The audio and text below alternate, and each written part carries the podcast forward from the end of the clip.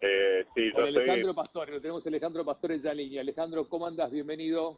Buen día, Alejandro. ¿Cómo estás? ¿Cómo está Augusto?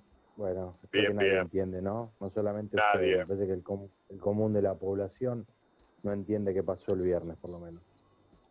Sí, porque había rumores y después apagaron los teléfonos y se escondieron todos, ¿no? Sí, fue bastante así, Augusto. Nosotros teníamos la información oficial, extraoficial, el propio, el propio jueves, que la flexibilización se iba a dar porque estaban dados los números, porque a nivel sanitario estaban dadas las condiciones para que eso ocurriera el viernes. El viernes empezó a, dilatarse la respuesta concluyente que nosotros esperábamos, porque bueno, vos lo sabés bien, tenés las dos empresas más grandes de bebidas, podés hacer el pedido hasta el viernes a las 3 de la tarde. Hasta el viernes, exactamente. Claro. Las parrillas que tienen volumen tienen que hacer el pedido el viernes para el fin de semana. Entonces, claro. hay determinadas cuestiones que nosotros necesitábamos que se dieran lo más temprano posible el viernes para tener el nivel de previsibilidad mínimo que nos permitiera organizarnos. Además de los horarios, porque vos sabés que hay mucha gente que está obviamente suspendida o trabajando en, turnos recortados y uno también tiene que organizar al propio personal. Bueno, todo eso que nosotros todo gestión, gestión, gestión. Sí. tal cual. Todo eso no se dio. Terminamos enterándonos, ya sabíamos que iba a ser así, pero terminó saliendo el decreto a las 8 de la noche. Y ahí es donde obviamente los ánimos se caldearon porque hay imprevisibilidad y hay falta de sensibilidad.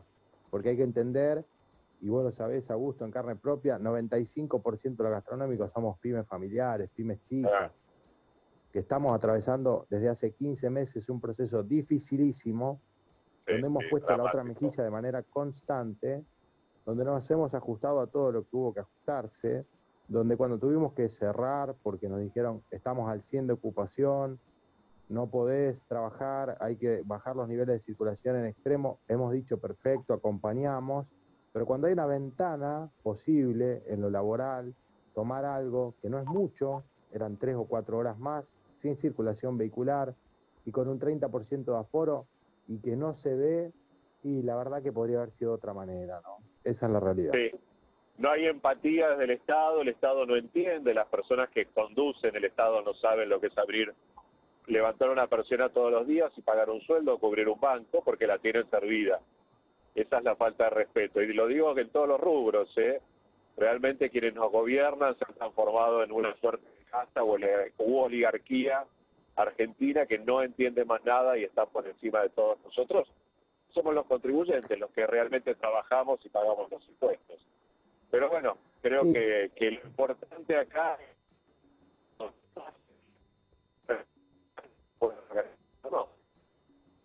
Te perdí un poco al final, Augusto, pero entiendo que eh, todos apuntamos a la falta de sensibilidad. Hay que ponerse en, en la piel del otro por un momento, eh, cuando uno tiene un negocio que ha sostenido con esfuerzo durante muchos años y de a poco lo ha levantado, lo ha construido, es muy difícil ver que se desmorona.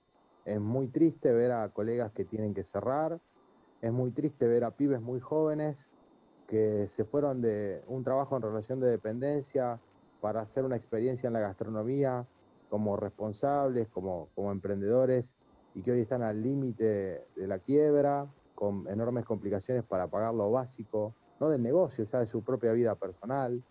Bueno, es un panorama muy desalentador y hace falta más previsibilidad, aprovechar cuando se da una oportunidad de acuerdo a lo sanitario y por otra parte permitime a gusto decir qué va a pasar después. Estamos camino a que en un mes y pico se termine la vacunación.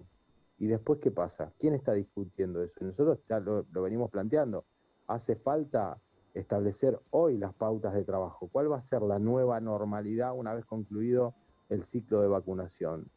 Porque también es una, incertidumbre, una incógnita que todos tenemos. Me escuchan, pues, Le perdemos un segundito a gusto Alejandro porque está en ruta y vos sabés que las rutas no tienen la mejor señal en la Argentina, menos la ruta Rosario-Buenos Aires, que es rarísimo, ¿no? Viste, el principal flujo vehicular de Argentina no tiene buen no tiene buena hay señal. Hay una parte que se corta sí o sí. Se corta sí o sí, inevitablemente. Bueno, no, eh, la realidad es confusa porque además eh, eh, yo lo hablaba desde el punto de vista del turismo, ahora con el cierre de fronteras que tenemos con un cupo de 600 personas, esto de abrir, cerrar, abrir, cerrar, abrir, cerrar, abrir, cerrar, no es lógico, porque en los países normales no se hace eso. Eh, y hay como una previsibilidad. Ok, el restaurante tiene que estar cerrado por X razón, este es mi punto de vista. Ok, tiene que estar cerrado, ok, está cerrado. Pero digámosle al, propietario del restaurante, mira, vas a estar cerrado seis meses. Por seis meses no puedes abrir, por seis meses no puedes facturar, pero nosotros te vamos a apoyar. Ahora, un día te dicen, no, abrís a las hasta las 11, al día siguiente no, abrís hasta las 10, no, al día siguiente abrís hasta las 8, no, pasado mañana abrís hasta las 7. Es inmanejable para cualquier empresario, porque vos tenés personal que no sabes cuántas horas le vas a pagar, comida que no sabes cuánta comida tenés que comprar, cuánta comida tenés que desechar, qué es lo que tenés que hacer, y tampoco hay un apoyo real del Estado, porque el apoyo que hay es muy mínimo, es casi una carcajada. Claro, es para la galería. Es como decir, bueno, estuvimos dando los IFES de 10 mil pesos, 15 mil pesos. Son 100 dólares. Entonces, claro. Eh, pero aparte te, te, redoblo la apuesta. Lo que nunca hubo acá es un parámetro con cierta claridad que nos dijera a nosotros por qué se iba a decidir tal o cual cosa. Entonces, claro. cuando, uno, no tiene claridad de por qué se va a tomar determinada, vos me decís, mira, cuando se conjuguen estos tres factores, a vos te vamos a cerrar y vas a trabajar en este horario. Cuando estos factores se flexibilicen, vas a hacer, eh, vas a poder trabajar en este rango horario. Toda esa previsibilidad que después de 15 meses uno la pudiera esperar, porque claro, obviamente no es lo mismo cuando esto arrancó, nadie sabía frente a lo que se encontraba, todos teníamos mucho temor en lo personal, y como que aguantamos como pudimos. Pero después que uno sabe cómo se produce esto y cómo son los ciclos y cómo iba a ocurrir lo que ocurrió, la previsibilidad podía haber sido uno de los factores que fueron un atributo, no, no un déficit, porque, insisto, nosotros podemos saber cuándo tenemos que poner la otra mejilla de nuevo porque la cosa se complicó. Bueno, todo eso no estuvo.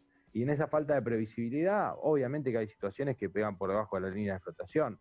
Norberto, nosotros ahora tenemos que hacer frente al pago de salarios sin haber tenido en todo este mes prácticamente la posibilidad de trabajar de noche, que es el único momento claro, trabaja a precio pleno. Y encima hay que pagar aguinaldos. Entonces, claro. yo quiero saber eh, realmente si aquellos que están decidiendo entienden la situación en la que están las pymes y las pymes gastronómicas. Hay que enfrentarse a un empleado y decirle, che, tu aguinaldo no te lo voy a poder pagar, o te lo voy a poder pagar en cuotas cuando pueda. Porque esa persona, esa persona lo necesita para subsistir. Nuestro, perfil, nuestro perfil de trabajadores es mucho primer empleo, mucho empleo de chicos que vienen a estudiar a la ciudad y también eh, hay muchos trabajadores de sectores vulnerables que hacen su experiencia de inserción laboral en la gastronomía y que viven en la diaria. Claro, claro, claro. Tal cual, es así. Es así, es así. Bueno, no debería eh, pasar, pero bueno. En este, en este, en estos últimos dos, tres meses, ¿hubo algún eh, nuevo apoyo del Estado provincial particularmente?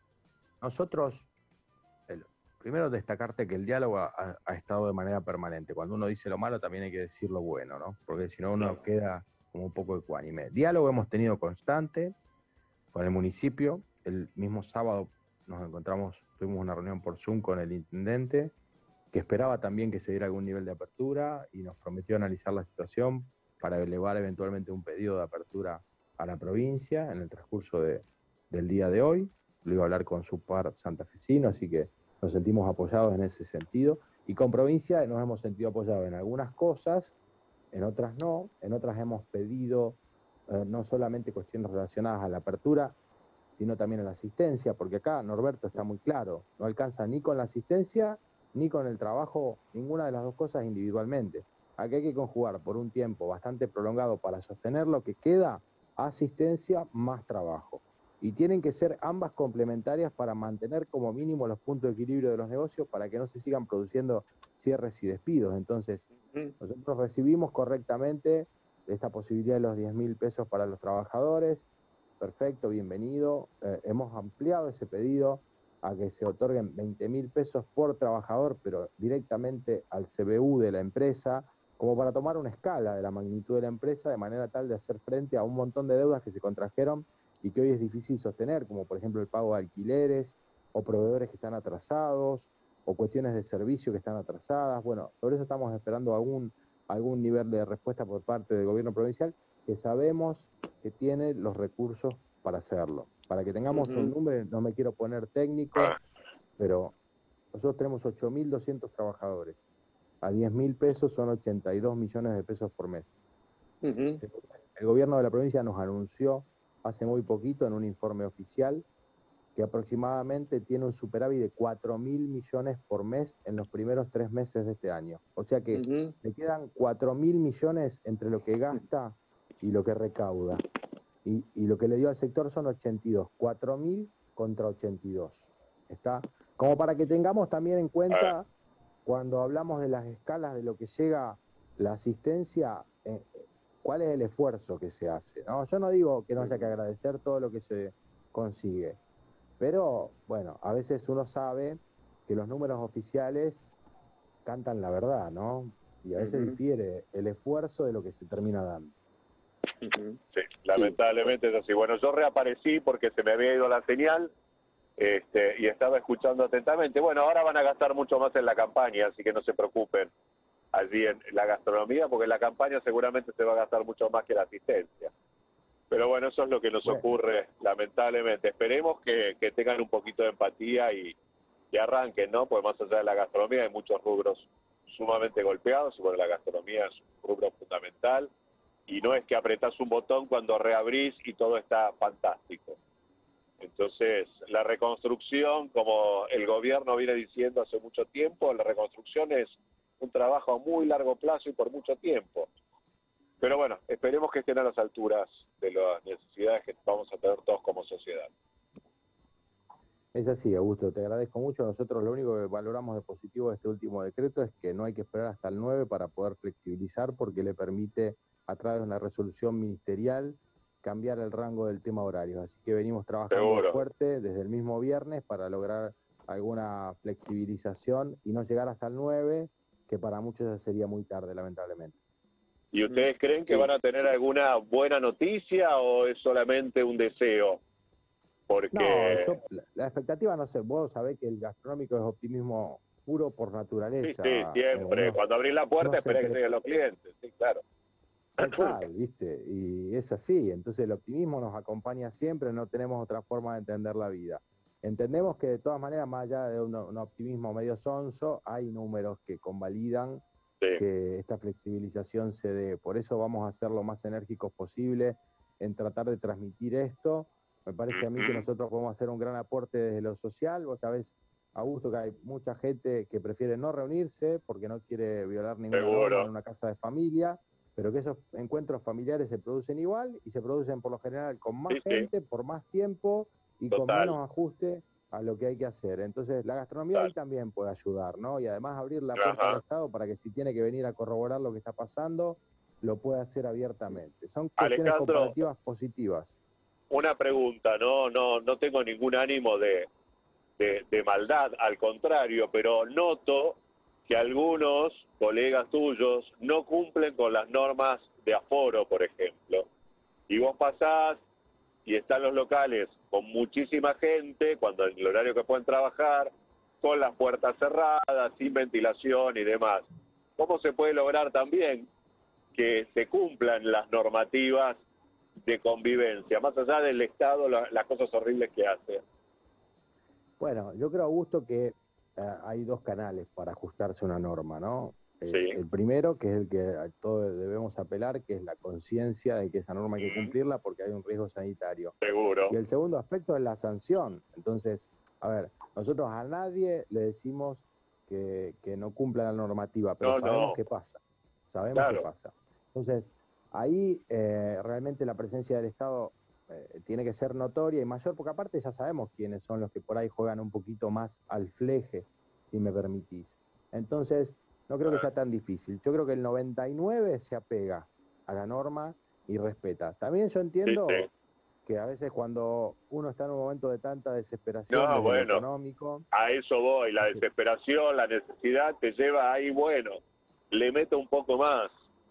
Claro, eso no corresponde, pero sabemos que ocurre, pero tiene que ver con lo otro, porque si, a ver, si hubiera estado la asistencia a la altura y uno supiera que hay que hacer un esfuerzo por una X cantidad de meses. Claro, eh, normas pero claras. Ese, pero ese esfuerzo, Claro, y yo sé que cuando vuelva no voy a tener el negocio fundido y bueno, yo puedo esperar. Entonces Claro. ahí por ahí el rigor de la ley es mucho más justificable. Ahora, si la asistencia no llega, yo te pido que vos sigas haciendo el esfuerzo, que rechaces tus clientes porque Claro. un aforo del 30. Eh, y en el medio, cuando tengo una ventana de oportunidad para permitirte trabajar, como pasó este fin de semana, no lo hago. Y bueno, yo no voy a justificar a nadie que hace las cosas mal. No, no, no. Pero, pero, pero algunas cosas eh, uno puede entenderlas, no, no Seguro. justificarlas, insisto, pero entender No, por entenderlas. A ver, yo me pongo de un lado de mi trabajo también, que está relacionado con la gastronomía, porque tengo que cumplir esos protocolos. Y en diciembre, enero nos dijeron, bueno, muchachos, en junio vamos a estar todos vacunados. Entonces uno pensaba, decir, bueno, hago el esfuerzo acá a junio, y a partir de junio, lo que me está diciendo el presidente, el ministro y demás, tengo una ventana como para empezar a laburar. Y me encuentro con que en mayo me ponen un garrote en la cabeza y me dicen, no, flaco, ahora no, porque no llegaron las vacunas, no vamos a vacunar, no vamos a hacer nada y se tienen que quedar encerrados. ¿Hasta cuándo? Nadie sabe. Y a, y a costa tuya, porque Ah, yo por me banco supuesto. eso, ¿no? Por supuesto. Yo si Por vos no llegaste con la vacuna, no llegaste con los tiempos, no te dio el sistema de salud, yo lo entiendo. Pero si tenés la caja para poder permitirme que yo no me funda y no tenga que echar gente, o que la gente desesperanzada se vaya a otro rubro, Augusto, Ah. vos lo sabés bien, ¿cuánto cuesta formar una persona eh, en el Mucho, rubro nuestro? mucho, y la cantidad de gente que se fue, que se fue porque se desesperanzó.